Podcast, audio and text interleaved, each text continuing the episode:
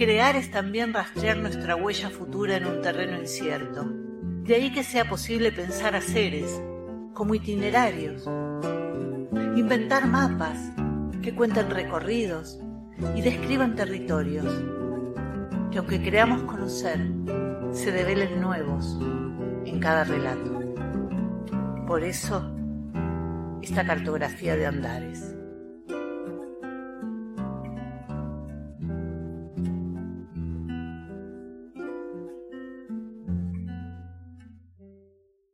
Tardes, ¿cómo andan? Espero que estén bien. Les doy la bienvenida otra vez a este espacio que se llama Cartografía de Andares, un podcast sobre música, guitarra y música para guitarra, aunque como digo siempre, no solamente eso y ya en los próximos capítulos iremos confirmando esta, esta situación. Lo que sí, hoy el encuentro va a tener que ver con la música para guitarra y no solo la música para guitarra, sino también la música muy de este lugar del mundo que habitamos, que es la ciudad de Buenos Aires. Siempre al comienzo hago algo que llamo una especie de editorial, porque no me atrevo a llamarlo editorial, ya lo lograré de todas formas, me parece. En los capítulos que fuimos transcurriendo hasta aquí, en las distintas expresiones de las personas que fueron participando, veo como que uno de los puntos que siempre se, llegamos como conclusión de distintos modos y me gusta mucho, es con esta cuestión de que si la expresión que uno está produciendo no tiene que ver con, con, o sea, es una pose, no es uno mismo, cuanto más uno sea, va a estar más cerca de cierta como honestidad en la creación, ¿no? Y eso le va a dar dos cosas, potencia y originalidad, porque nadie es como es, ¿no?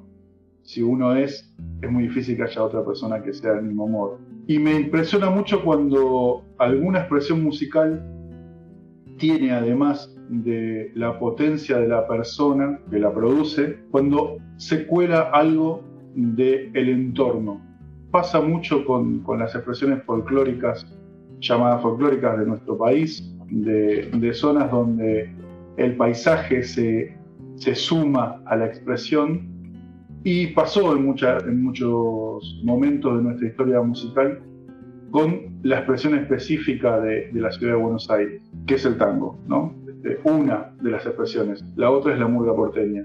La ciudad de Buenos Aires tiene dos folclores, uno es el tango y el otro es la música porteña, pero, pero vamos a hablar de tango. Y cuando una creación, una obra, trae además de la impronta personal, me gusta mucho cuando escucho que además de esa persona y de lo que uno pudiera imaginarse sobre, sobre la persona que la crea, aparece el entorno de su lugar, ¿no? cuando es también una representación de la época y del lugar específico. Y entonces en esta cartografía, en estos mapas que son las personas que vamos compartiendo. En muchos, digamos, como siempre digo, en, muchas instancias puede ser que las personas que están empezando, las personas que están transitando o, teniendo algún tipo de pregunta profunda a resolver, encontrar esto, estas posibilidades, asumir un lugar, aunque no sea muy premeditado, sino que es lo que le sale, nos puede dar una, un imaginario de, de qué hacer. ¿no? Como es el caso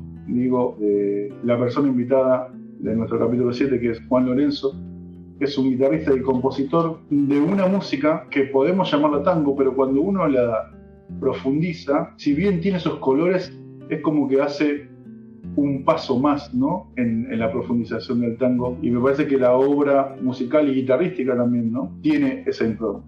Así que en este ser y profundizar cuando hay la unión entre la persona y su, entorno, eh, me parece que hay mucho para charlar y descubrir y conversar sobre estos puntos si es que algo de lo que dije tiene que ver con, o es solo una cosa que me imaginé yo.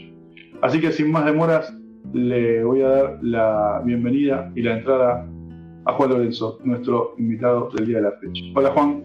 ¿Qué tal Federico? ¿Todo bien? ¿Cómo estás? Todo en orden, todo en orden. Muy bien. Bueno, me alegro. Primero, gracias por sumarte a la, a la charla que es este podcast. Y bueno, y también arriesgué una cosa que es lo que escucho yo en, tu música, tocada en forma solista o con, o con el grupo, ¿no? Con Bombay Buenos Aires. Y, si algo de eso es cierto, la pregunta que hacemos siempre al comienzo, que tiene que ver con esta idea de la cartografía y del mapa, pensando que uno crea un territorio con cada con cada paso y cada decisión que, toma, sea más o menos premeditada, pero siempre son lugares donde uno gira en su camino. La pregunta inicial es siempre cómo, cómo llegás vos a la música y a la guitarra. ¿Cómo, cómo sucedió esto en tu, en tu vida? Bueno, este, mi, llegada a la guitarra es cerca de los 14 años. Acá en mi casa había una guitarra, mis viejos, sobre todo por parte de mi viejo, había una guitarra que era de mi abuelo, que hoy la tengo acá, que ya no sirve para tocar, pero es una guitarra que tiene más de 100 años. Eh, una guitarra antigua. A partir de ahí, bueno, empecé a tocar algunas cosas sueltas. Al principio eh, eh, todo lo que tenía que ver con el rock y algunas cositas que yo hacía, sacaba acordes de, revistas. Este, no, no empecé muy seriamente, digamos. Y, después, este, a medida que fui metiéndome un poco más, después me, me compraron una eléctrica, una Fine, Stratocaster, una guitarra de esas viejas nacionales, y con eso incursioné un poco en el rock, en el blues, muy así, muy oreja, hasta que, bueno, cuando me di cuenta que realmente necesitaba estudiar, empecé con un profesor de acá, que era alumno de la escuela de, uno de los primeros alumnos de la, escuela de Avellaneda, Walter Arabenis, que vivía, era de acá de la zona de Pompeya Soldado. Y él me introdujo un poco en la, lectura musical, en, el lenguaje musical, en la técnica guitarrística, y, y él era guitarrista de tango, con lo cual era una sorpresa porque yo eh, tango siempre hubo en mi casa, tango y folclore, por parte de mi vieja folclore y por parte de mi viejo tango, eh, esas dos corrientes. Entonces como que tenía todo eso encima, lo tenía escuchado de siempre. Este barrio donde yo me crié acá en Pompeya era, siempre había historias, digamos, dando vueltas por ahí sobre el tango. De hecho vivo en el terraplén, frente al terraplén del tango sur, digamos, ¿no? Este, estoy muy de la calle Tabadí Centenera, o sea, siempre que pasamos por esa esquina siempre había historias de tango, de Homero Mansi, de Rivero. Y bueno, todo esto con, el rock que escuchábamos en esa época, se empezó a hacer una, una, amalgama. Bueno, yo tocaba un poco de todo eso. Y con este profe empecé a ver por primera vez poco de la, de la guitarra del tango, porque el padre de él también era guitarrista del tango, que eh, era, una gente que vivía en Soldado. Este, el padre de él era un guitarrero de tango de los viejos. Y entonces yo empecé a escuchar eh, cómo se tocaba el tango en la guitarra, digo, ah, mirá, pues la verdad que era muy interesante, me atrajo mucho. Y bueno, así empecé a estudiar y después empecé a tocar, eh, conocí por medio de un amigo que era eh, el hijo del chino, Gustavo, el negro Gustavo, un amigo, me llevó al bar de su padre, el, bar del chino. Esto es mediados de los, principios de los 90, 91, 92. En ese momento ese bar era como una, una cueva que estaba allá al fondo de Pompeya, alejado de todo. Y el negro me decía, venite al, boliche de mi viejo, que mi viejo es tanguero y tiene una peña. En ese momento no era una peña tan famosa, sino que era una cosa más, más del, barrio, donde se juntaban todos hombres viejos a cantar tango una vez por mes, un viernes por mes. Y nada, un, día fui, le hice caso y fui con él, con Gustavo, y bueno, ahí quedé como sorprendido, era una cosa, entrar a una especie de cueva del tiempo. Porque bueno, no sé si los que conocieron ese lugar, yo lo conocí antes de que sea famoso. Era una cosa de locos. Era un ambiente ahí impresionante, muy solemne, de, viejos tangueros, pero marginal, Era una casa de tango, muy lejos de eso. Ahí se juntaban camioneros, los comerciantes de la zona, este, mecánicos, este, bueno, toda la gente que vive alrededor, que eran amigos del chino de, de muchos años, se juntaban a cantar tango ahí con un guitarrista. Y yo empecé a ir ahí, quedé flasheado. Nunca más dejé de ir. Este, mm. y ahí empecé a, tocar. Yo tocaba temas solistas en la guitarra. El chino me dio un lugar para tocar. Él, me decía que quería que los pibes toquen. Yo no era pibe. 19, 20 años. Y 18, tal vez por ahí.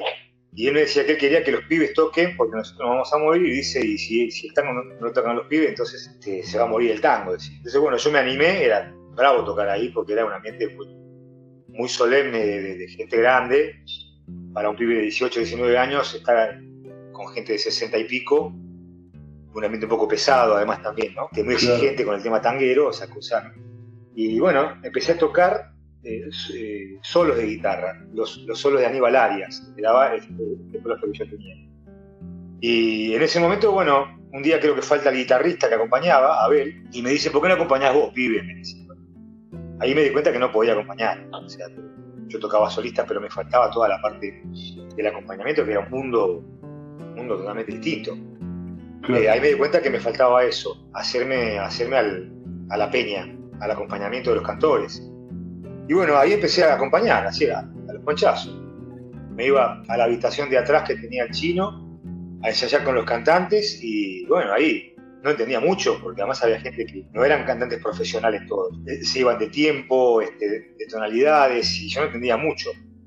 Bueno, así me, me fui haciendo al oficio de acompañar de a poco, boleros, tango, valses peruanos, un poco de todo, pero más que nada tango.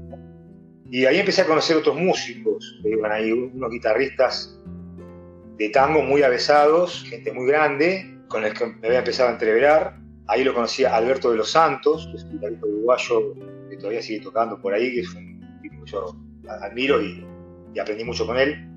Ahí también lo conocí a Huguito Rivas, que iba ahí, y así un montón de cantantes y gente de ambiente. Y ahí conocí a los músicos con los que hoy estoy tocando, básicamente. Ahí conocí a Cardenal Domínguez, a Alejandro ah, Bullot, a Manuel Villalba, bueno, un montón de gente más que no, no me quiero olvidar. Este, guitarristas.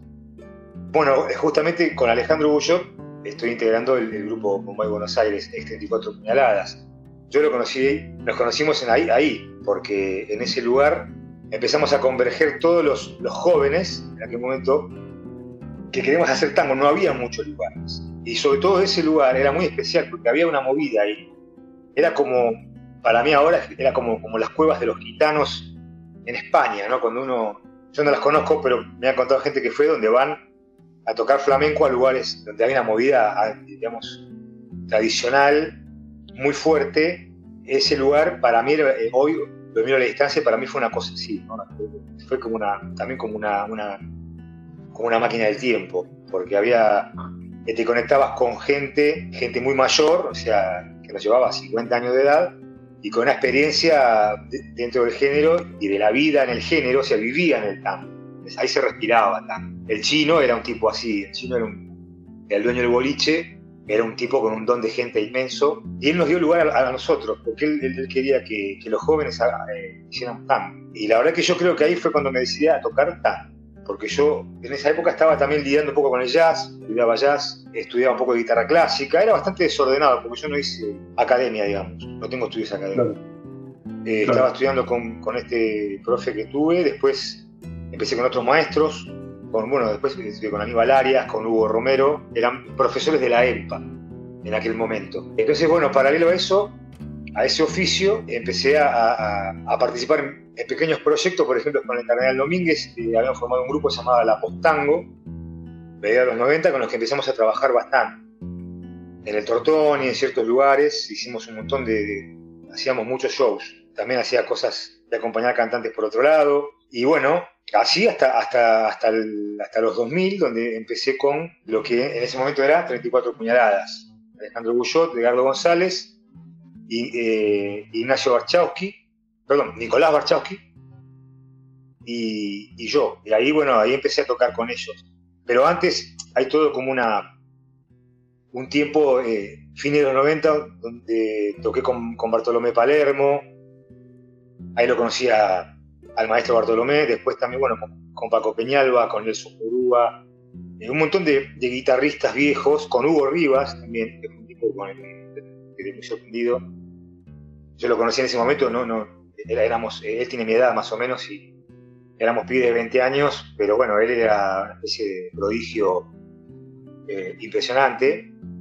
y bueno, con él aprendí mucho también de tocar tango, porque él tenía como a pesar de, la corta edad que tenía, tenía como un oficio de, los viejos tangueros, estaba al nivel, no sé, de Bartolomé Palermo, la técnica de Aldineola, ¿viste? Entonces era como una cosa este, tremenda. Entonces, bueno, bueno con, Alberto de los Santos también toqué bastante, para mí era como, mi ídolo. Este, y después él me llama para trabajar igual que con Palermo también.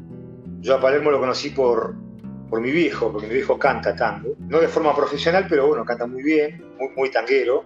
Es un tipo que vivió el tango acá, acá en el barrio, en toda la zona de ella, esta zona sur, tiene un, montón de anécdotas de cómo era digamos, ir a bailar tango y cómo era el mundo del tango en ese momento por acá. Y bueno, él cantaba tango y hacía repertorio con Bartolomé Palermo, quien yo no conocía. Y bueno, un día me invita a un ensayo de él y me dice, bueno, acá está el maestro Palermo, qué sé yo. En ese momento circulaban los cassettes del Palermo Trío. Yo no, no sabía quién era. Cuando escucho los cassettes digo, ah, bueno, este tipo era algo tremendo. Tenía el Palermo Trío que era una gloria, ¿no? Para la guitarra del tango. Bueno, y ahí empecé a, tocar con él. Él me llevaba por algunas peñas a acompañar cantantes, a la casa del tango. Y bueno, y así andaba pululando por un montón de, idas y vueltas con, viejos tangueros, con cantantes. Y, pero bueno, el proyecto central empezó a ser lo que en ese momento era 34 puñaladas. Me parece fantástico que capaz que no lo sabía, bueno, yo sigo bastante al grupo desde, temprano, de verdad, que bueno, un poco toda esa situación que vos estabas relatando es la que desemboca en el proyecto ese, como un poco la síntesis de este formarte en el oficio de guitarrista de tango, digamos, y tomar esa decisión, pero que un poco es de algún modo y contado así y recordando cómo suena 34 y ahora Bombay, es esa síntesis, ¿no? De todo ese, de todo ese recorrido, de algún modo. Mira qué bueno. Sí, podría decir que, el germen, de hecho yo eh, cuando iba al, bar del chino todavía no integraba 34 puñaladas, pero una vez fue Nicolás Barchowski y Sipse, que eran como el, ADN del, grupo, o sea, como una guitarra y un cantante, y fueron a cantar ahí. Yo los escuché por primera vez ahí, este, que era, digamos, nada que ver con lo que soy, o sea, después se agregan guitarras y pasa a conformarse un proyecto más, más, más, eh, más fuerte. Pero, o sea, porque el chino para mí fue como que pasaba todo lo que es el tango de acá, de lo que es Capital Federal, todos los, los jóvenes veinteañeros en aquel momento encontramos en ese lugar como un reducto donde íbamos a, a brevar, básicamente porque era... Y yo entré digamos, por desde un lugar muy especial, porque yo era amigo del, hijo de, de, Gustavo. Y entonces como que era, amigo, conocía toda esa zona porque yo soy del barrio, entonces este, era como que estaba, estaba como metido en el seno de Pompeya todo esto. Es como que confluyó todo por ahí, porque después de ahí aparecía gente que no era del barrio, pero bueno, Alejandro Bulló, de, de, Cardenal Domínguez venían de otros lados, Pablo Banchero, este, un montón de gente que hoy está cantando por ahí o, que, después han hecho proyectos. Si les preguntás, posiblemente han pasado.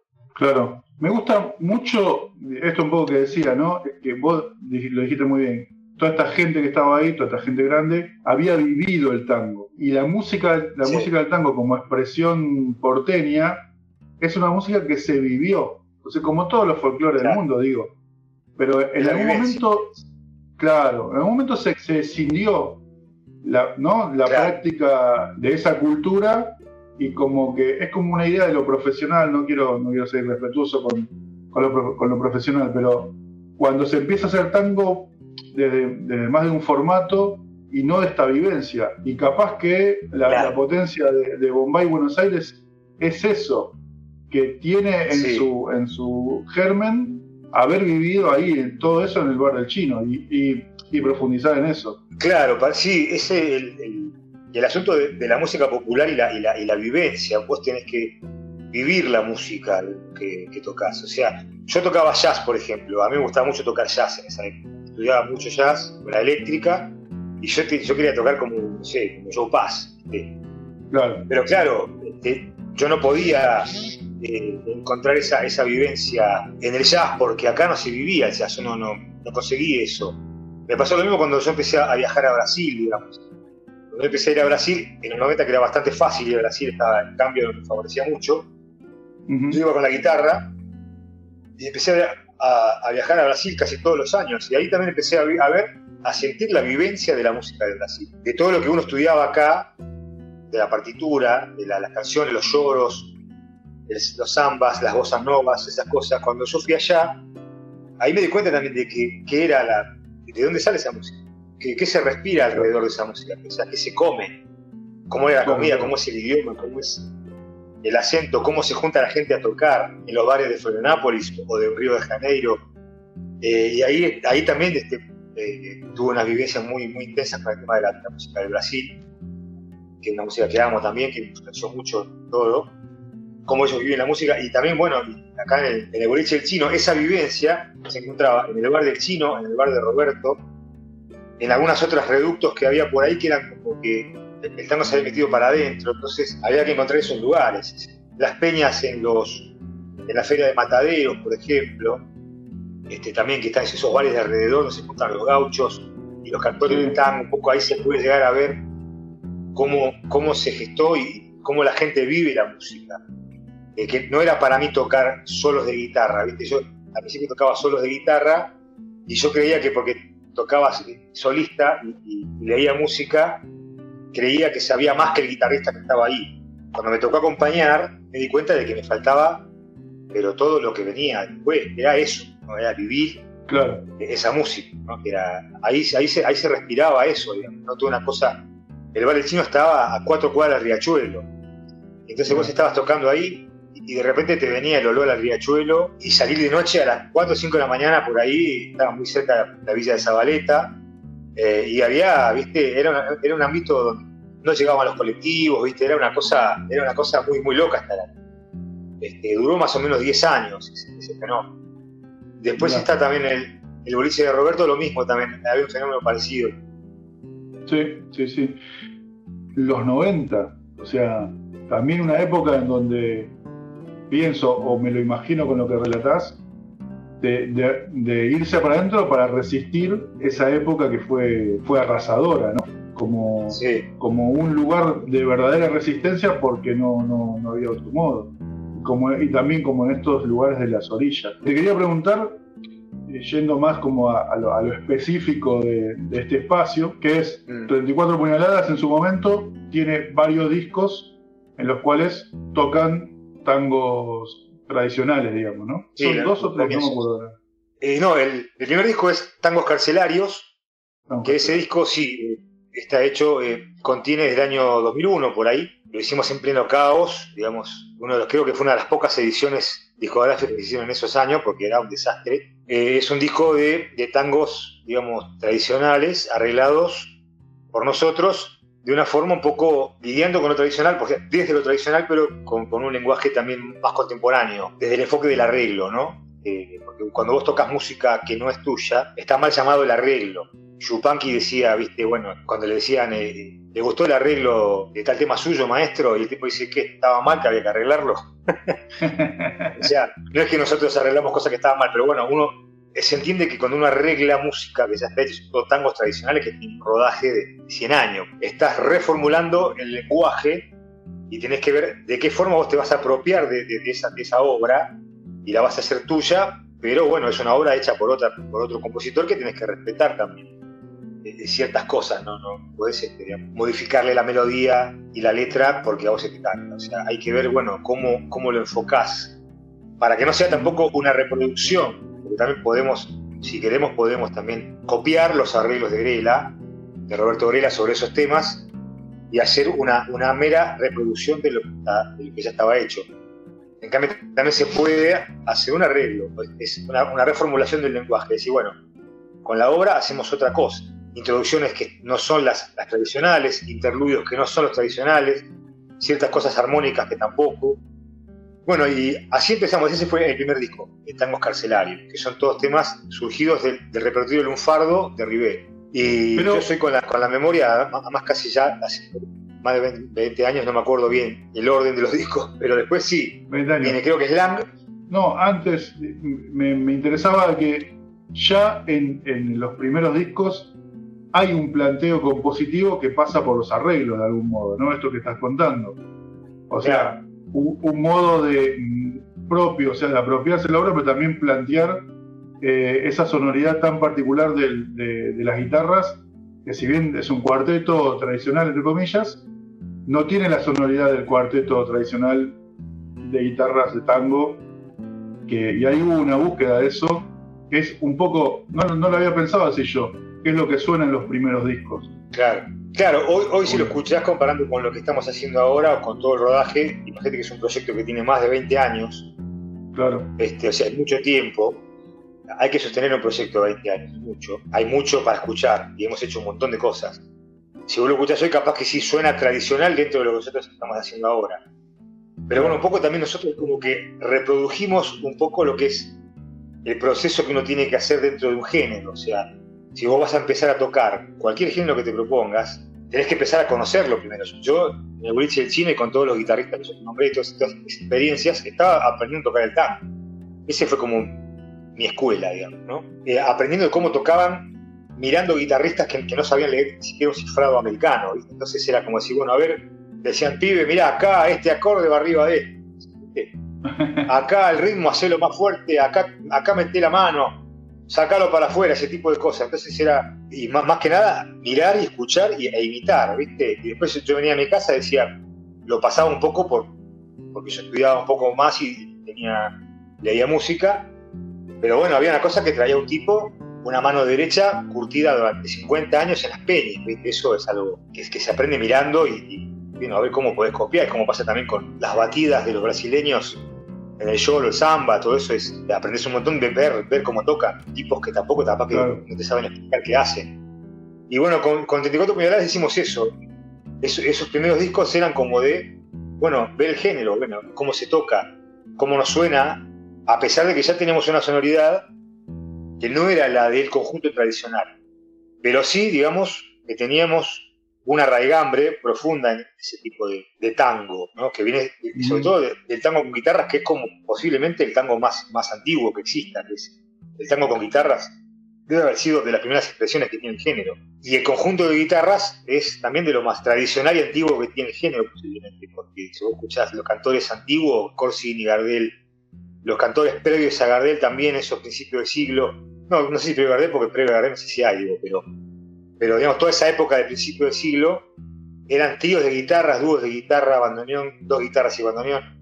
O sea, la guitarra tiene mucho rodaje. Es meterse con una larga historia y con una larga tradición de cómo se toca la guitarra en este, en este tipo de... Creo que una vez que estábamos más o menos ya enterados bastante de cómo se tocaba el tango, eh, empezamos a, con la inquietud compositiva. Que bueno, en algún momento decidimos, la primera composición creo que, que hicimos dentro del grupo fue una música que yo compuse para un recitado de Julián Centella, que se llama La muerte del Pum. Es como una música instrumental que yo compuse, creo que está en slang, se llama Pincho o La muerte del Punga, que es un, que es un recitado que hacía Ale y hacíamos todo un conjunto con un clima y unas, unas melodías así muy oscuras, porque es un recitado bastante terrible. Y ahí es como que, si vos lo escuchás, es como que empieza a escucharse un poco lo que va a venir después compositivamente. Y después con el disco Bombay Buenos Aires, es donde ya nos nos decidimos totalmente a hacer un disco con nuestras propias composiciones. Ahí todos ya nos descubrimos como compositores, porque si bien este, hasta ese momento yo particularmente no tenía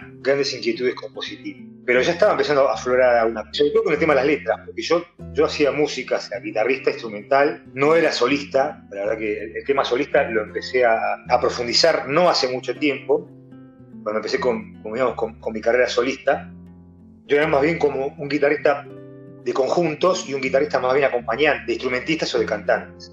Entonces medio que le tenía mucho cagazo a tocar solo, hablando mal y pronto. Cada vez que tenía que tocar solo, la verdad que me costaba mucho. Este, pues estaba acostumbrado siempre a estar ahí, en el grupo, atrás de un cantante, y medio que bueno, pero eso es como ya hablando más de, mi cuestión solista.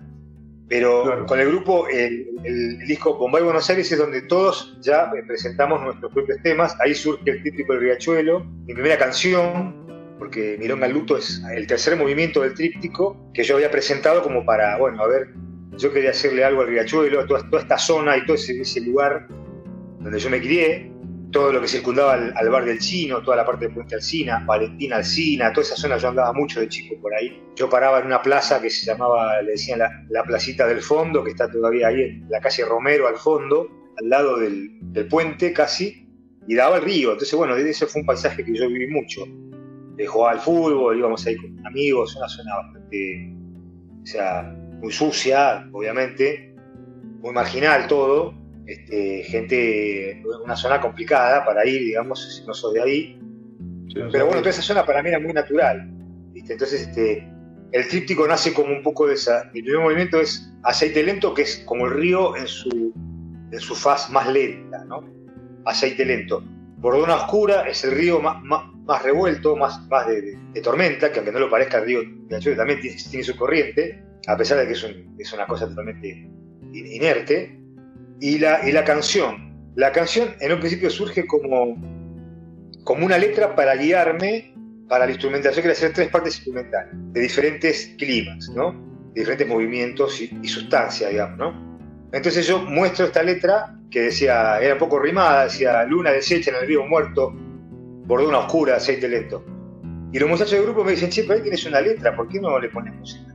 Bueno, entonces ahí le puse música y salió Milón al Luto, que salió, me salió más rápido que, lo instrumental, que me costó un trabajo bastante grande, porque era para cuatro guitarras, guitarrón y tres guitarras.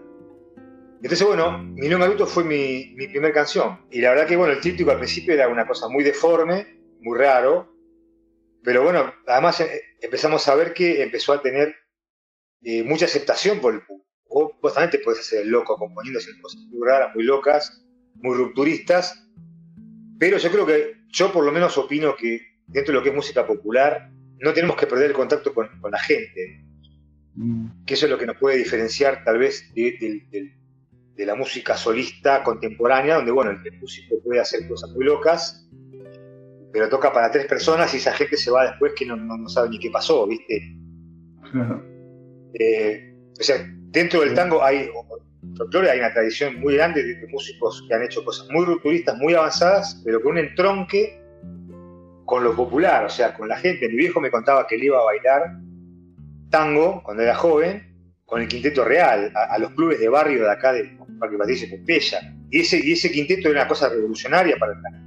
Y era una cosa que la gente bailaba. O sea, decía, y seguramente si hoy lo escuchas y decís las cosas locas que hacen, hace, tiene 70 años, lo que debe haber sido escucharlo en ese momento, y encima era la cosa que tenía una, una cuestión con, el baile. Igual era una fiesta popular, ¿no? Igual que el folclore, ¿no? El folclore también tenés el dúo salteño que aparecieron con esas armonizaciones de voces tan extrañas que debe haber sido muy, muy difícil de aceptar para, para la folclore tradicional de la época, y sin embargo era, eran tipos que tocaban en las peñas y, se pelaba. Igual que la música de Brasil también, yo, siempre lo, comparo, los, brasileños tienen, o los uruguayos y los brasileños tienen esa cosa de, la música con la salida al carnaval, estamos hablando de la mayor fiesta popular que puede existir en el planeta, ¿no? El carnaval uruguayo el carnaval brasileño. Y esos tipos, Caetano Veloso, Gilberto Gil, que son esos grandes músicos, con lenguajes contemporáneos, clásicos, tradicionales, todo es una cosa así esos tipos tocan para fiestas donde la gente salta y baila y, digo, eso es lo que, lo que a mí me gusta dentro de las posibilidades que tenemos ahora con el tango, que no son muchas, que no se pierda, digamos, ¿no? que, el tipo que te va a escuchar, la gente que te escuche, el público, disfrute esto como si fuera una fiesta popular, como la murga, ¿no? Porque recién nombrabas el tema de la murga porteña, yo también vi los carnavales de acá, de acá de Soldati, de Pompeya, tuve alguna participación en algunas murgas por ahí, y eso es lo que, lo que me parece que, bueno, acá en Buenos Aires se perdió porque el carnaval está, fue totalmente prohibido y perseguido, ¿no?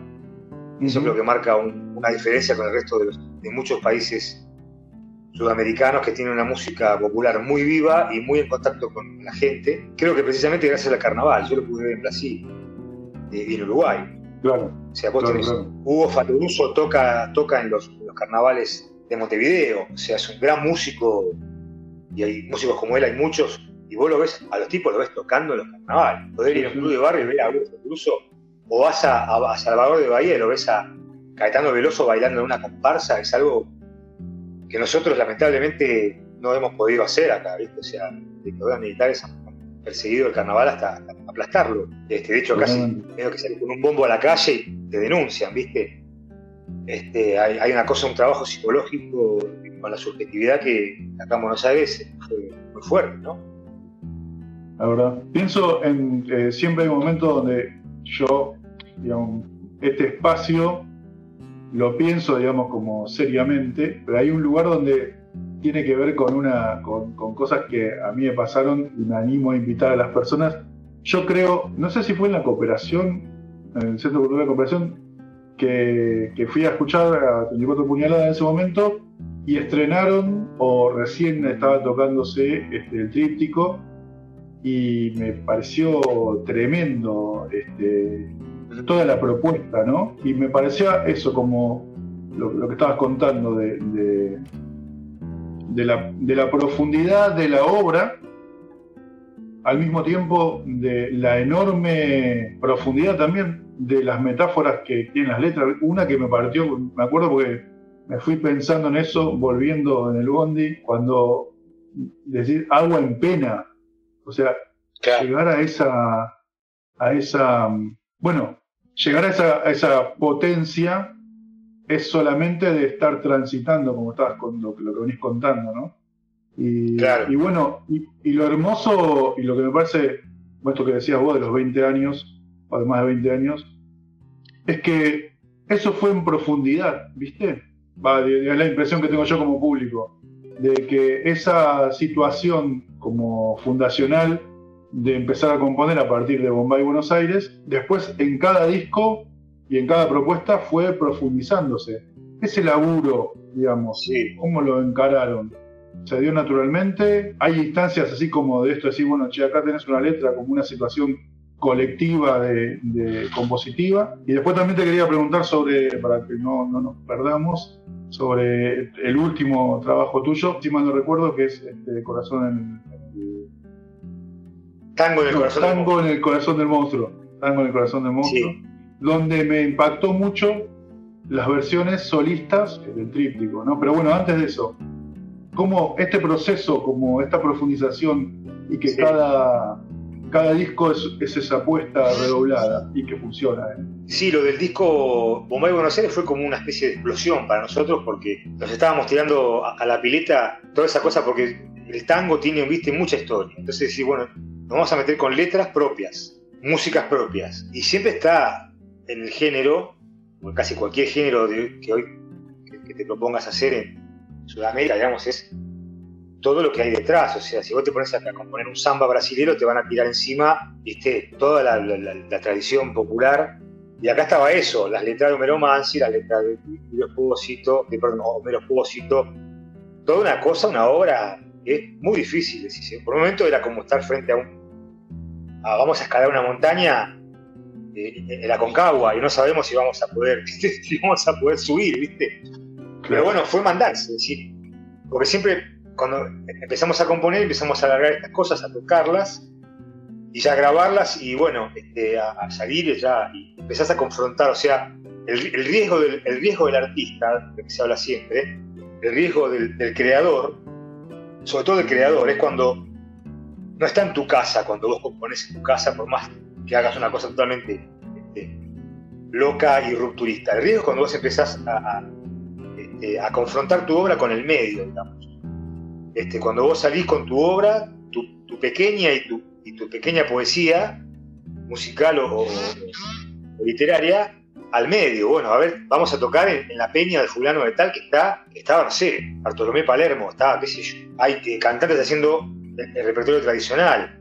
Este, entonces ahí empezás a ver, bueno, empezás a, empieza a confrontar la obra.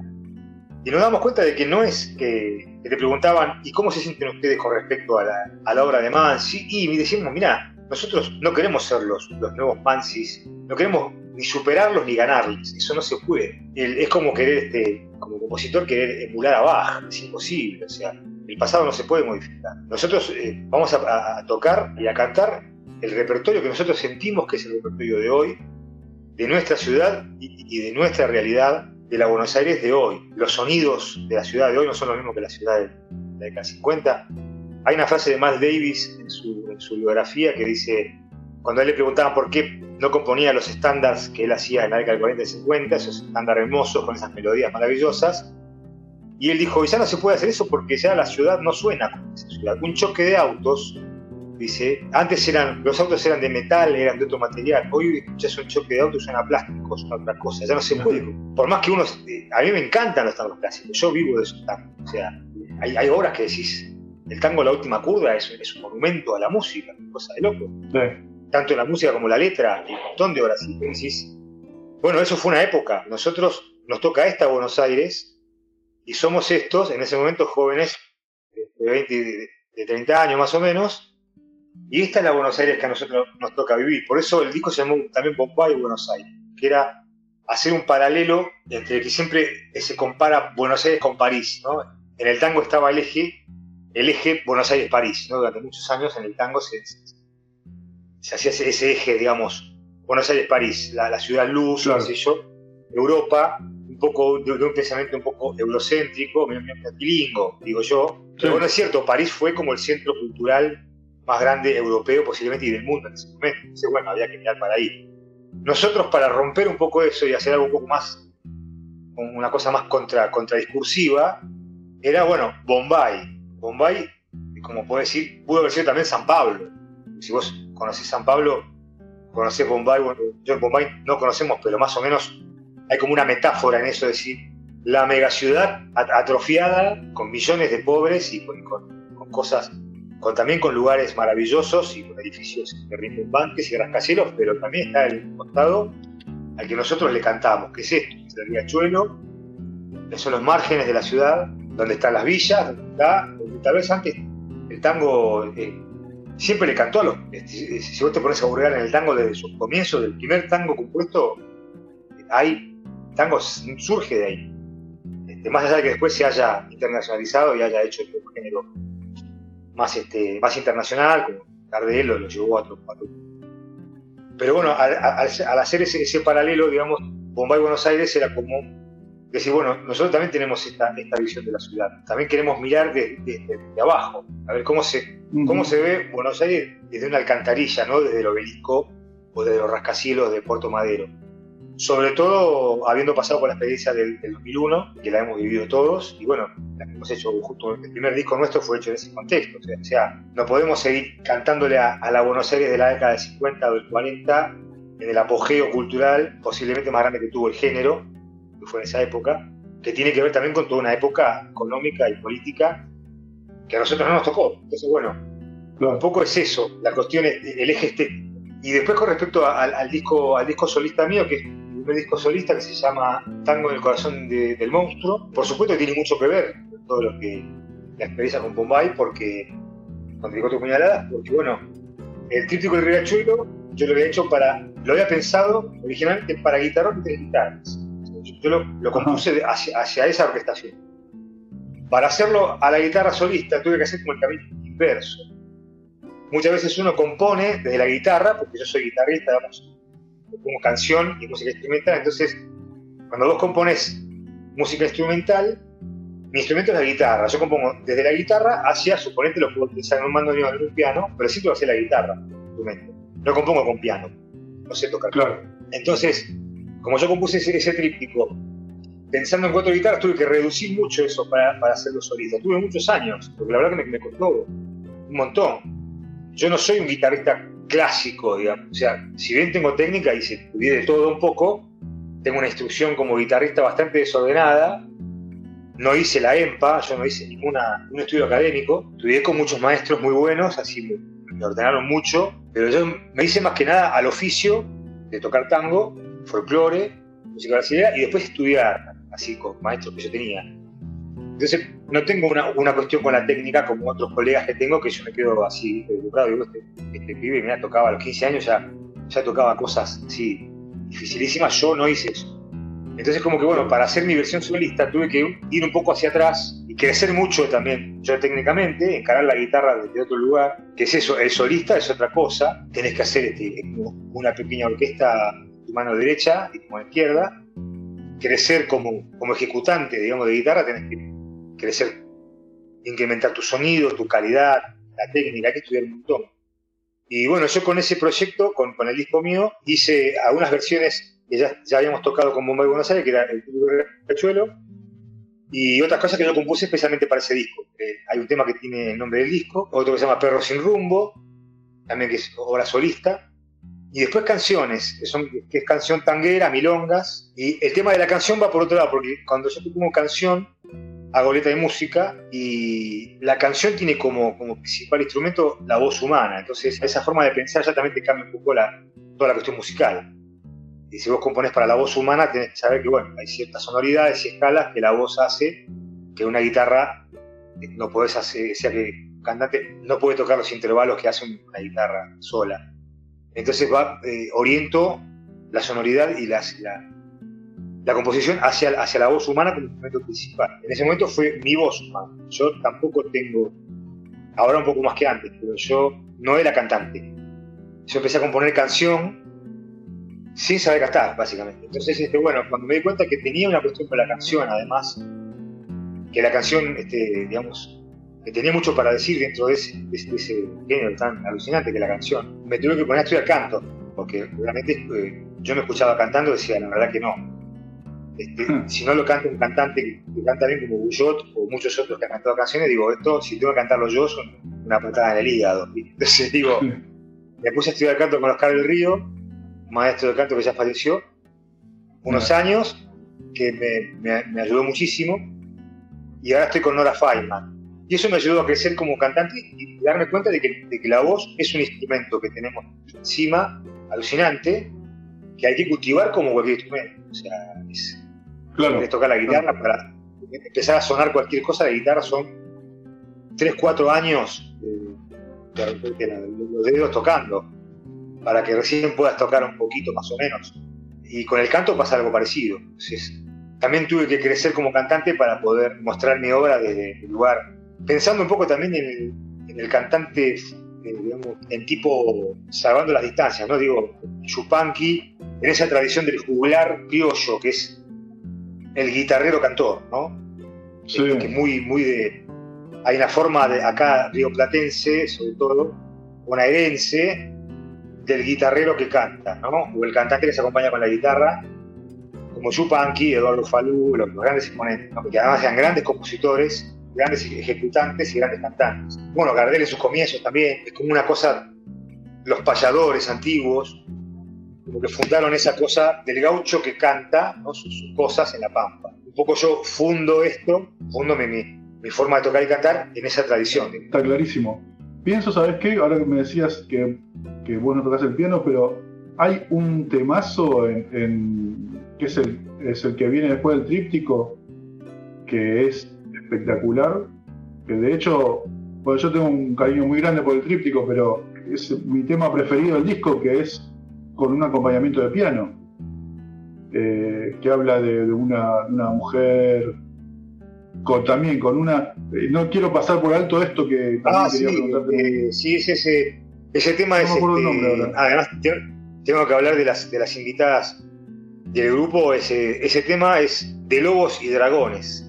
Este, que ahí la, la, invité a la inmensa, a la inmensa y talentosísima Laura Antonelli, María Laura Antonelli, que me hizo un acompañamiento muy con su, con su lenguaje, con su virtuosismo y todo lo que ella tiene, que es un monstruo. Bueno, ella también es un disco muy importante argentígena, que fue muy comentado son, son novedades. Ella es una gran pianista con una formación muy sólida en el piano clásico y también con una cosa con el tango muy, muy, muy entroncada con el tango. Y, somos amigos de hace muchos años. Y bueno, ella me hizo, quería agregarle ese tema, una sonoridad distinta, y ahí, ahí canté solo. Fue una, una, experiencia muy linda porque la verdad que nunca había cantado solo yo. Yo siempre me acompaño. Entonces, bueno, cuando tenés una, una, sobre todo una, música como Laura, que bueno, te, hace unas armonías que te van envolviendo y te llevan, te, te hacen, viste, te hacen caminar. Este, Y después eh, otro, otra eh, invitada es Bárbara Aguirre, que hicimos, eh, con la cual tenemos un dúo que se llama el dúo El Buen Mal, o es el dúo Aguirre Lorenzo, con la que también hicimos un disco que se llama El Buen Mal, que también fue, fue nominado a los premios Gardel, donde ahí más o menos, ahí yo me voy más, más, más que nada compositivamente para el lado folclórico, folclórico rioplatense y folclórico tal, zambas y chacareras, digamos, de forma tradicional, pero bueno, también con una visión un poco más posiblemente urbana y, contemporánea. Y Bárbara también tiene su, cuestión con la murga porteña, con el bombo, y es una enorme cantante y también una, talentosísima compositora. No quería pasar por alto esto que, que, dijiste recién, que mencionaste, y que es muy importante en, la canción, que es que vos también haces las letras o sea, el texto de la canción, mm. pero que a mí me impacta mucho este, este como equilibrio, ¿viste? Porque la música súper profunda y potente y los textos también. Es como, no sé si hay mucho de esto, por eso digo, para mí es, un lujo que estés acá en este sentido, de la misma capacidad para hacer la música y para escribir el texto. Y esto es potentísimo y se nota mucho en el disco ese, ¿no? Vos eso es como una cosa también, que trabajás o, tenés estas ideas y, te sale naturalmente, tal vez también, o hiciste algún laburo también como esto que estás contando, estudiaste canto, fuiste a escribir a algún lado, una cosa así, o es pura expresión, digamos.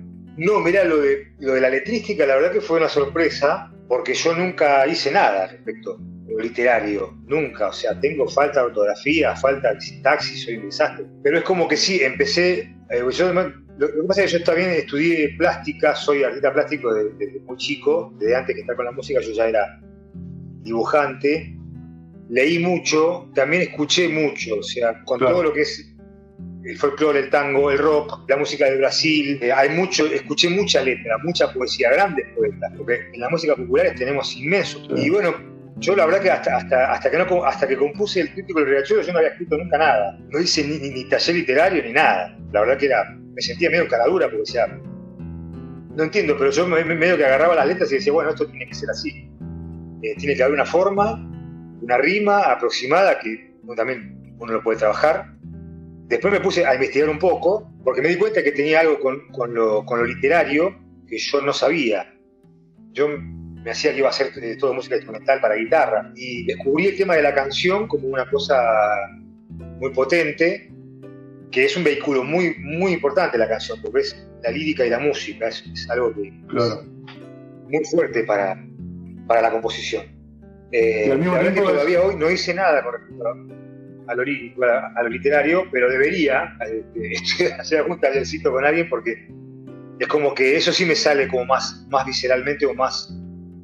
No me pongo a pensar mucho, me pongo a escribir y, sale, por lo general, en mi caso yo empiezo a componer una frase que me lleva, una frase literaria, cuando es canción, Y entonces ahí encuentro tres, dos o tres notas que van ahí con esas pequeñas palabras que, incluso después pueden estar ubicadas en la mitad de la canción. Capaz que empiezo por la mitad, empiezo por el final o empiezo por el comienzo.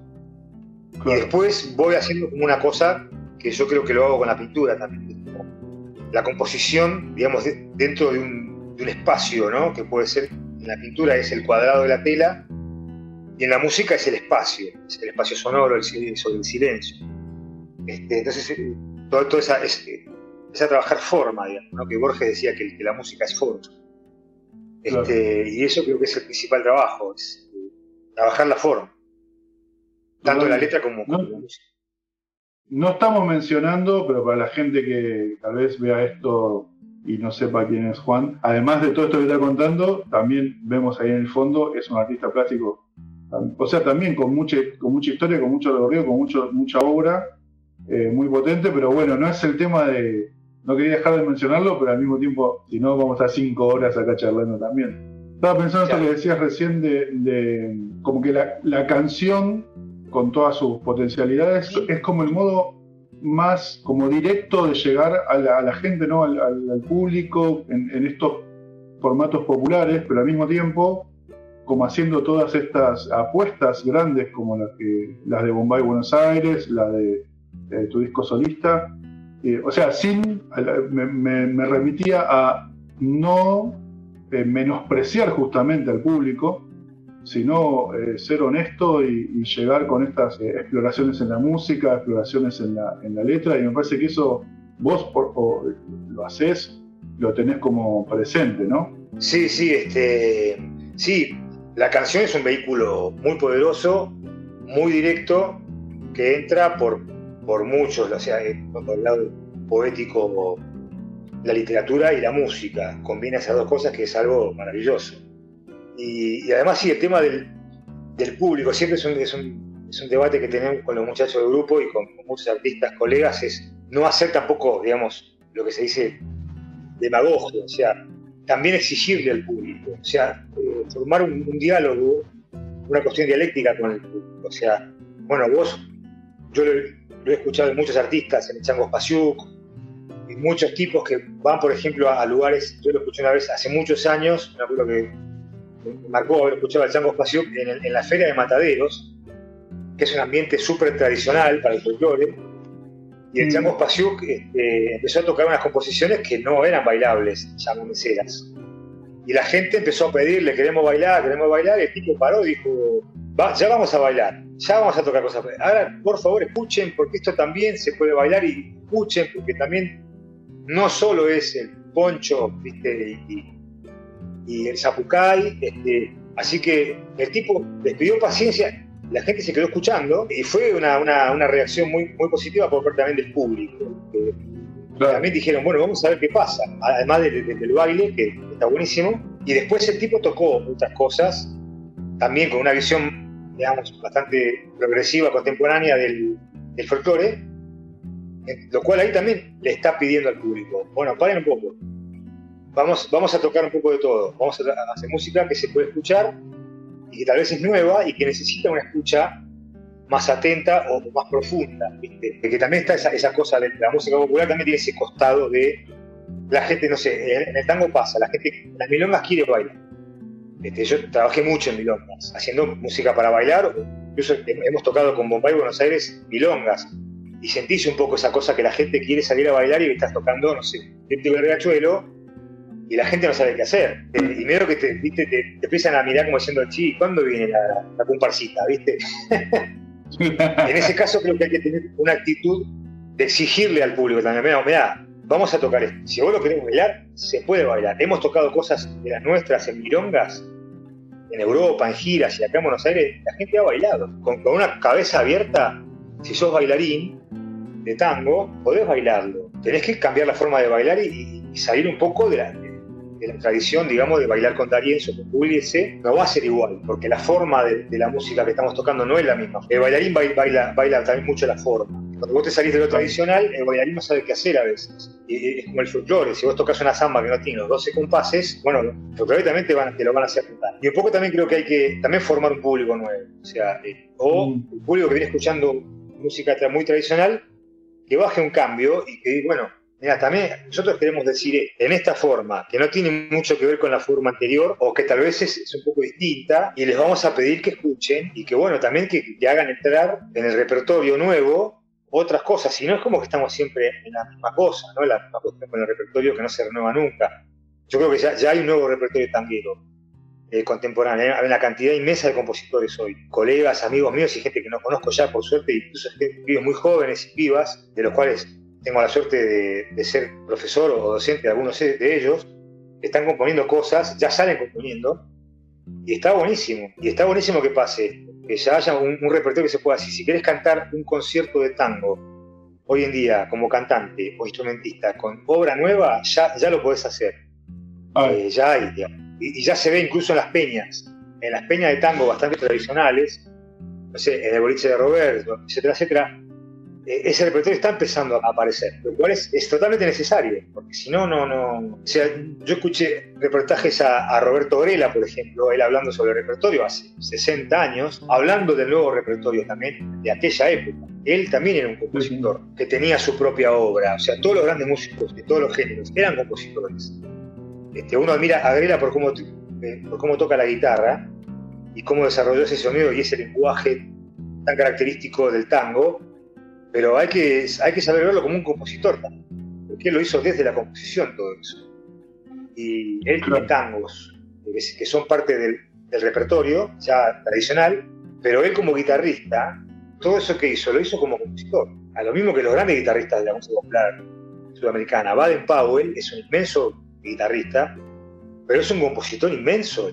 O sea, es un tipo que es parte del acervo cultural de Brasil, sus canciones. Su forma de tocar, el tipo forma también, al igual que Grela, una manera de tocar, muy identitaria de una, de una región, como Grela, como Eduardo Falú, como Chupanqui, como eh, Ramón Ayala, este, qué sé yo, hay tantos, tantos sí, ¿no? Este, en Venezuela está Antonio Lauro, bueno, hay un montón, Estados Unidos también tiene su guitarrista, Jimi Hendrix, qué sé yo. Eh, si vos lo ves a todos así, son grandes compositores, primero.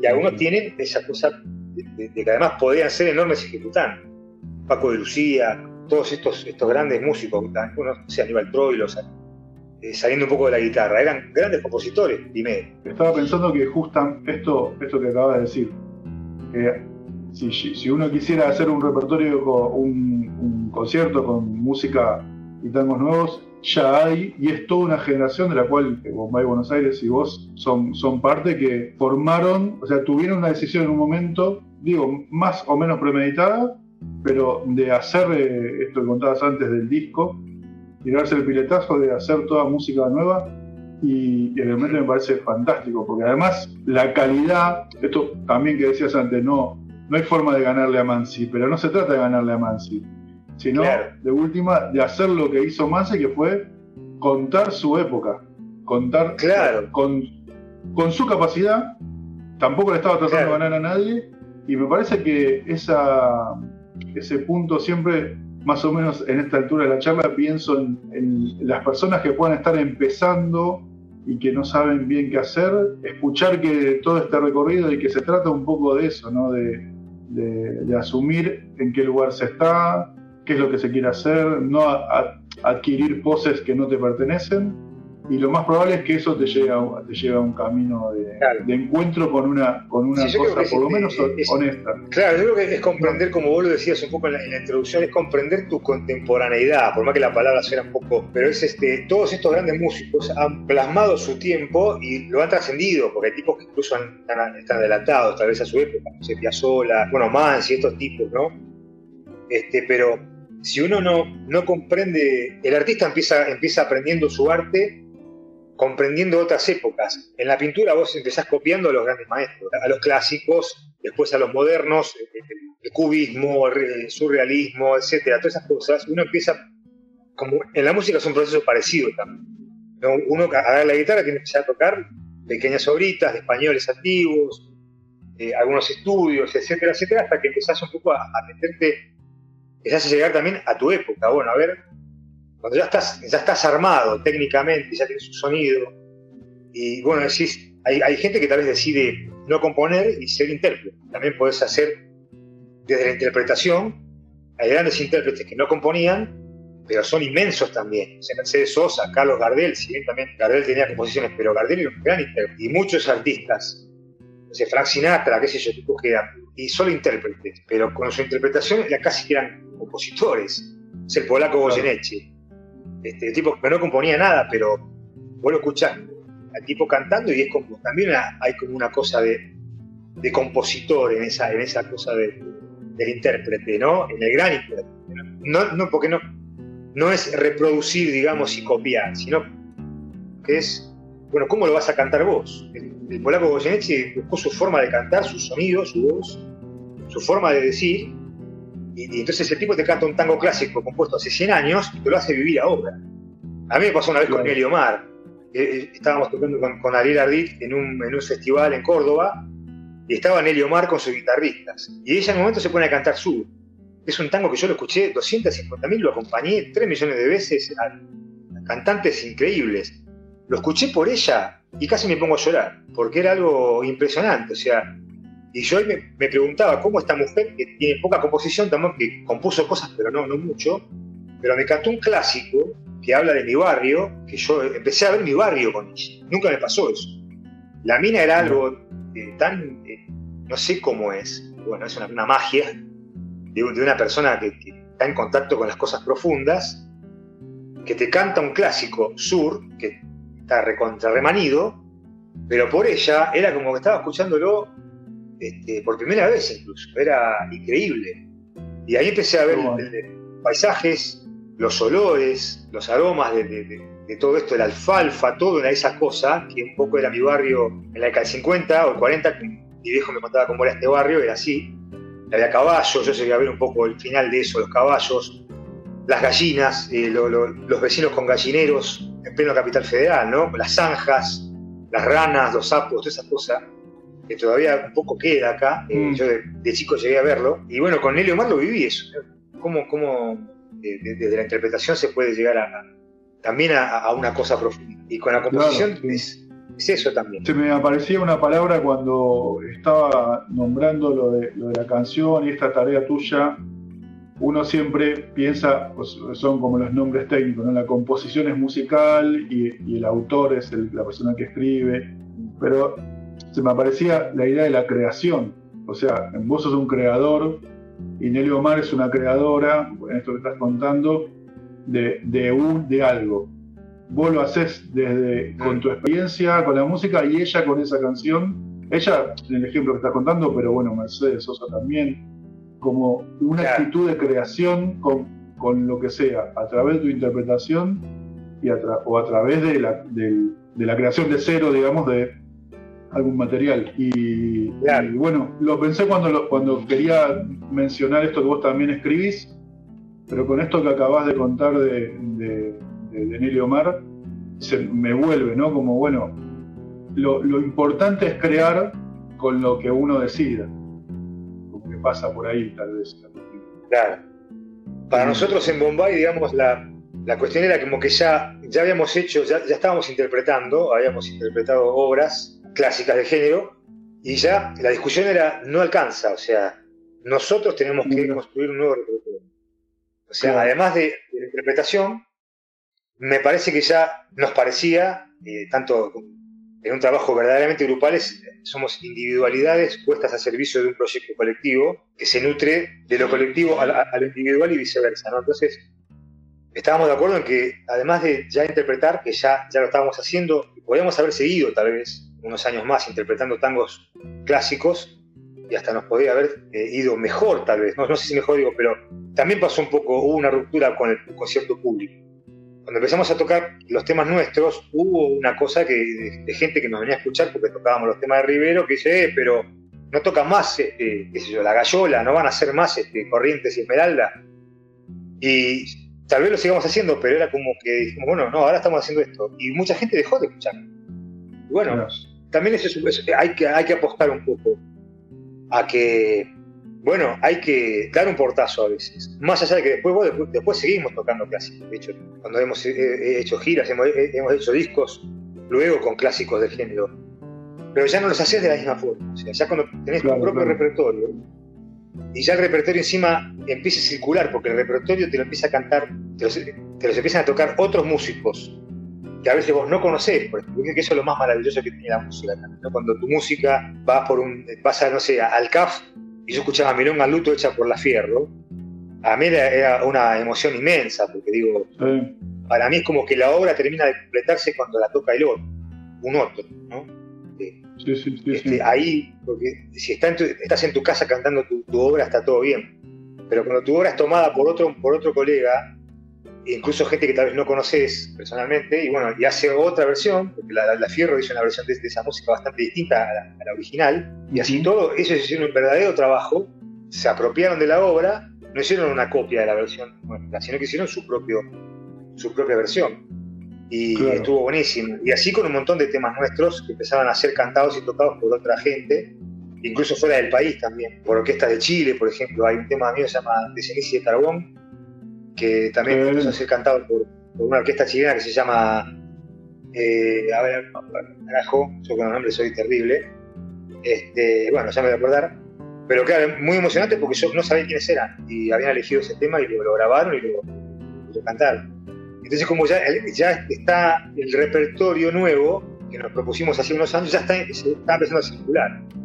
Y a su vez nosotros también empezamos a cantar, y a tocar cosas de otros compositores colegas que admiramos que son parte de, esta movida. Creo que somos. Hay una frase que me gusta mucho de, de Pugliese que dice: Somos un poroto en la máquina tanguera. O sea, no te podés creer que sos el tango, que sos el compositor, el gran genio, como pasó, no sé, con Astor Piazzolla, que un tipo tan, tan enorme, que era como una, un género en sí mismo él. Pero hoy en día no sé si hay lugar para eso. Hoy en día hay lugar para. Somos una comunidad este, bastante golpeada de tango, o sea, porque tenemos lugares donde tocamos eh, son reducidos, digamos, eh, no somos un género masivo hoy en día, cuesta, cuesta, la convocatoria cuesta, no nos pasan en, los grandes medios, digamos, esto no, es orar la carta, pero es un poco la realidad. Hacemos tango porque amamos el género y no porque estamos ganando plata con él, básicamente. Si uno quisiera ganar plata, estaríamos haciendo cumbia o rock, no sé, o algo género más, más insertos en, el, la industria cultural de hoy día, ¿no? No, o, inclusive inclusive tocando los tangos tradicionales a la manera tradicional. O sea, claro, también te sí, sí, hacer un proyecto tradicional, y los hay, y muy buenos incluso, gente amiga y colega, que no, que no toca cosas nuevas, sino que está dentro de eso. de lo tradicional y, está bien, porque cuando el, cuando el género está vivo, digamos, es porque hay de todo. O sea, tenés vanguardia, tenés. Si fuéramos nosotros solos, fuéramos un par de un puñado de grupos, no estaríamos hablando de un panorama complejo y amplio, estaríamos hablando de una cosita muy chiquita. En cambio, tenemos, estamos nosotros, está Ariel Arbil, que canta tradicional, en muchos cantantes tradicionales, gente que se están orquestas que, que reproducen la orquesta bailable, que hace falta, porque también hay gente que quiere bailar y también es parte del género. El baile en el género es muy importante y creo que también hay que, hay que mirar eso. No te digo tocar para bailarines, pero también eh, hay que pensar que el género del tango es una danza. Y, yo cuando he viajado por el interior, cuando he viajado por el interior tocando tango, pero he visto y he tocado con músicos de folclore y folcloristas y vi la, vitalidad del folclore como fiesta popular. O sea, vos en Córdoba he visto bailes donde, donde estaba bailando J cordobesa. Yo pensé que ese género se había extinguido. Y había un grupo tocando J cordobesa. Digo, vamos a tocar la J cordobesa. Salieron a bailar pibes, pibas de 14 y 15 años. Yo eso me quedé así, digo, la J cordobesa existe, digo, yo no podía creer. Y se baila, y había adolescentes bailando eso. Digo, eso claro. me dio la idea de que todavía, más allá de que es tradicionalista y uno está muy inserto en lo contemporáneo, puede ser, eh, pero todavía se baila esto. A mí me, me parece que hay, que hay que seguir pensando y observando esas cosas de la música popular. Porque tampoco puedes reducir la música popular a la sala de concierto contemporánea donde te va a escuchar tu colega o, tus alumnos, tus exalumnos. Entonces te genera toda una, especie también de pequeña élite, ¿viste? Donde todos nos aplaudimos entre nosotros, nos encantamos nuestras obras y nos admiramos, pero no, no hay una comunicación más profunda con, una persona, qué sé yo, que, tal vez con un, no sé, puedo decir, no sé, con un mecánico que se metió a escuchar eso y, salió conmovido con tu música. Claro. O con una persona que, qué sé yo, que está, que está un poco fuera del ámbito. Yo también presto mucha atención cuando, tanto con la pintura como con la música, ¿Qué, le pasa, por ejemplo, no sé, a un vecino de acá de mi barrio, un mecánico, un amigo de mi barrio que no sabe mucho de tango, ni de música contemporánea, ni de nada? Quiero ver también qué le produce la música que uno hace, para saber, bueno, a ver, ¿te conmovió esto? Parece que sí, qué bueno. La verdad que si llegas a, Creo que hay que llegar a la mayor cantidad de gente posible. Lo que no quiere decir que tampoco tenés que salir así. Revoleo de ponchos y de, y de, y de, y de demagogia, digamos, ¿no? No, porque está, está claro, o capaz que como eh, el eje, lo que se trata es de que la música le llegue, la música o el arte, digamos, cualquier expresión, llegue y conmueva eso a la mayor cantidad de gente posible. Pero que pase esa instancia conmovedora de, que lo que quiso, lo que la persona que estuvo en la creación quiso comunicar algo y le llegó a la otra persona. Totalmente. Claro. Si uno se pone a analizar las, algunas obras tangueras que hoy son clásicos que son totalmente naturalizadas. Pero, por ejemplo, La Última Curda es una canción que si vos te pones a analizarla musicalmente y poéticamente, es un, es un monumento a la música. O sea, la música, si vos lo analizás desde, el punto de vista musical, es de un genio como Troilo, que tiene una cosa con la armonía y con la melodía que es, no sé, es, una cosa... Lo tocas de forma instrumental y es maravilloso. Y la letra y la conjunción de todo es una cosa es una montaña inmensa, pero a su vez es algo que es este, entendible por cualquier persona. O sea, eso está, eso está hecho de una forma tal que tiene una profundidad musical y poética tan grande, pero a su vez está pasado por un tamiz donde te lo entendía, cuando surgió esa obra, te la entendía el milonguero, la milonguera, el albañil, el tipo que iba a bailar con su mujer a, las milongas y las minas que iban a, a, conocer este, a sus novios, ahí, todo el mundo social de, de ese momento, que era populacho, la, cosa popular, digamos, en los clubes de barrio iba, la gente del pueblo a bailar, y bailaba con esas, con esas obras, eh, y con esas orquestas. Y hoy en día, si vos escuchás esas orquestas, son, este, son grandes usinas musicales, vos decís, la cuestión armónica, rítmica, todo lo que, lo que el músico analiza, es algo impresionante, y sin embargo era música accesible para, para Incluso mi viejo me contaba que iba a bailar con Pugliese, tenía 14, 15 años. Dice que los adolescentes iban a, los galpones de Valentín Alcina a bailar con la orquesta de Pugliese. Este, que tocaban con un solo micrófono para toda la orquesta y que era, eran unos, garitos de juego que debe haber sido un, lugar increíble eso. Pero eso era, eso era esa realidad, también de dónde viene esa música y, hasta dónde llegaba. Claro, totalmente. Pensaba eh, también en esto que decías antes de, que si escuchan también se puede bailar, ¿no? La música de, de, Bombay Buenos Aires. Y digo, siempre hay como una, como una especie de cosa paradójica, porque en algún momento la música que nosotros consideramos tradicional fue nueva y el baile también fue nuevo. Entonces, ¿por qué no? o sea, ¿por qué no se puede, con esa concepción tradicionalista de que nada debe moverse, en, el sentido menos feliz de la palabra, ¿no? Y sin embargo, el baile es baile. O sea, se puede, si vos sos bailarín, como decía antes, y escuchás, movés tu cuerpo y, va a crearse un nuevo baile. Y eso es muy de las situaciones, ¿no? De, de una cultura viva, como decíamos antes, de cuando eso pasa. Bueno, escuchemos y bailemos y disfrutemos y compartamos todos, ¿no? yo, con quien esté bailando, los que están tocando, los que están escuchando, como recuperar eh, esa idea. Me, claro, además este que, que, la gente que baile también, claro, como decís, este, nosotros hemos hecho, hemos hecho experiencias de, por ejemplo, el título de Riachuelo se ha llegado a bailar con bailarines Mirá. con los que hemos trabajado, bailarines de tango, ¿no? pero que además son bailarines que entienden el lenguaje contemporáneo. Entonces, lo único que había que hacer era que los bailarines un poco se, empapen de esa forma nueva y simplemente generen un lenguaje corporal distinto al que se, hace con Darienzo. Pero que también Darienzo, cuando surge, es una nueva forma, eh, la forma de, tocar de Darienzo genera un, genera un baile que también se baila estilo Darienzo. Y así Puliese y las grandes orquestas a veces poco pasa que, se generan como compartimentos estancos donde, bueno, ahora la, milonga es únicamente con la música tradicional y te pasan solamente Pugliese, D'Arienzo, todo etcétera, y Di Y es muy difícil a veces romper eso también, eh, incluso hoy, con tanta música nueva.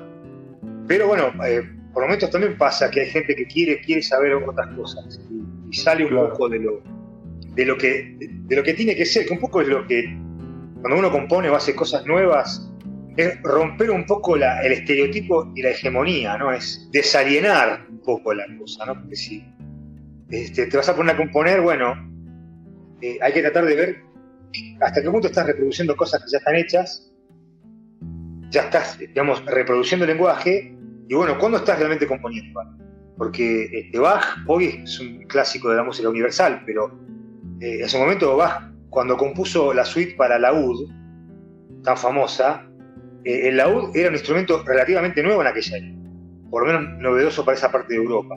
El tipo se mandó una suite que hoy en día es, sigue siendo, este tipo estaba atento al fenómeno contemporáneo este, y, las danzas de él también, eh, que eran algunas, algunas populares, la salabanda, la, la suite, los valses, qué sé yo, de cosas, también eran cosas que eran, que eran populares, que se bailaban y que, posiblemente el tipo estaba aportándole algo nuevo a eso. Claro, sí, totalmente.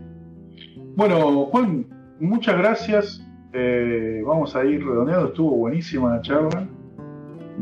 Sí, la verdad que sí. O sea, esto, viste que siempre pasa que tengo ahí como casi medido, que ahí después, pasando cierta cantidad de tiempo, entramos como en un tobogán de profundidad que, que está buenísimo. Como digo siempre, seguramente hay algunos lugares donde podamos, yo ya los conozco, pero vos puedes invitar a escuchar tu obra ¿no? Además de los discos y, algunas redes y eso, como, ¿dónde podemos escuchar la música de Juan Lorenzo?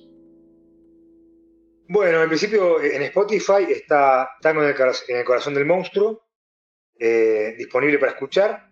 Y después está toda la. Eh, también está el, Buen Mal, el dúo eh, Aguirre Lorenzo, que también hay mucha obra mía y de, Bárbara.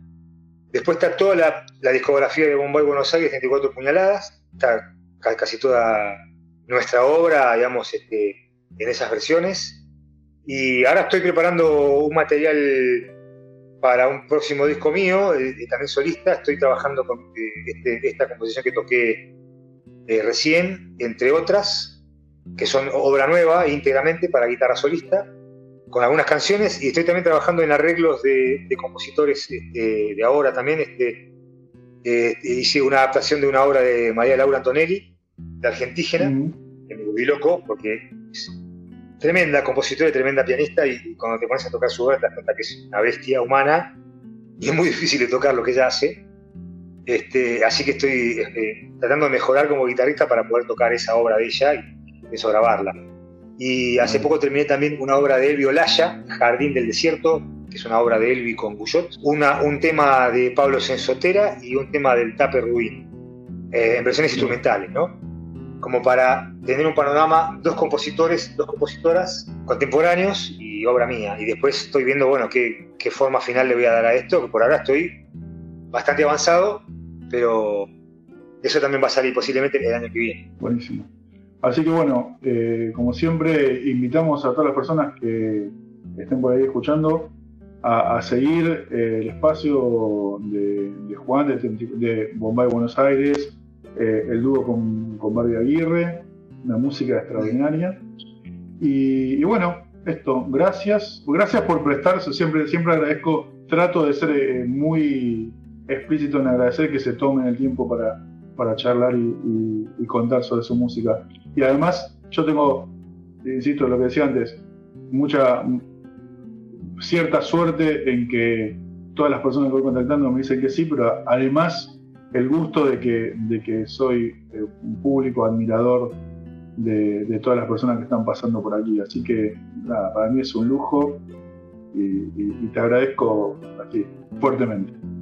Sí, igualmente para, para, mí también porque es un espacio, no hay muchos espacios donde uno este, pueda explayarse y contar, hablar de sus cosas, digamos, este, un poco fuera de lo, de lo común y corriente y, sobre todo en algo tan, este, tan específico como es la guitarra, la música nueva en guitarra, canción y te agradezco mucho haberme invitado y, haberme dejado hablar tantas, tantas cosas, digamos. no sé si todos, oh. si todos, sí. Sí, sí, sí. Bueno, fue un placer. Bueno, si llegaron hasta aquí, pueden seguir eh, Cartografía de Andares en, Instagram, donde vamos subiendo pequeños fragmentos de las charlas y, se va anunciando a quienes están. Lo mismo sucede en Cartografía de Andares en Facebook, pero ahí se ve la, charla, capaz que alguna persona lo está viendo en este momento. Y después mi espacio compositivo, que es No Solo Músicas, eh, en Instagram no solo música para guitarra, que era el dispositivo que usábamos antes de la pandemia, y www.no-solo.com, que es eh, el lugar donde van, donde hay un mundo de cosas eh, más allá de la guitarra. Si llegaron hasta acá, muchas gracias. difundan, compartan, den me gusta todas esas cosas que tienen que ver con, con las redes, que sirven para, para que los espacios crezcan y sobre todo, como decíamos antes, que llegue esta ideas y, músicas eh, a la mayor cantidad de gente posible. Bueno, Juan, eso. Muchas gracias y nos veremos por ahí alguna vez. Saludos. Un abrazo enorme, gracias, che. Nos vemos.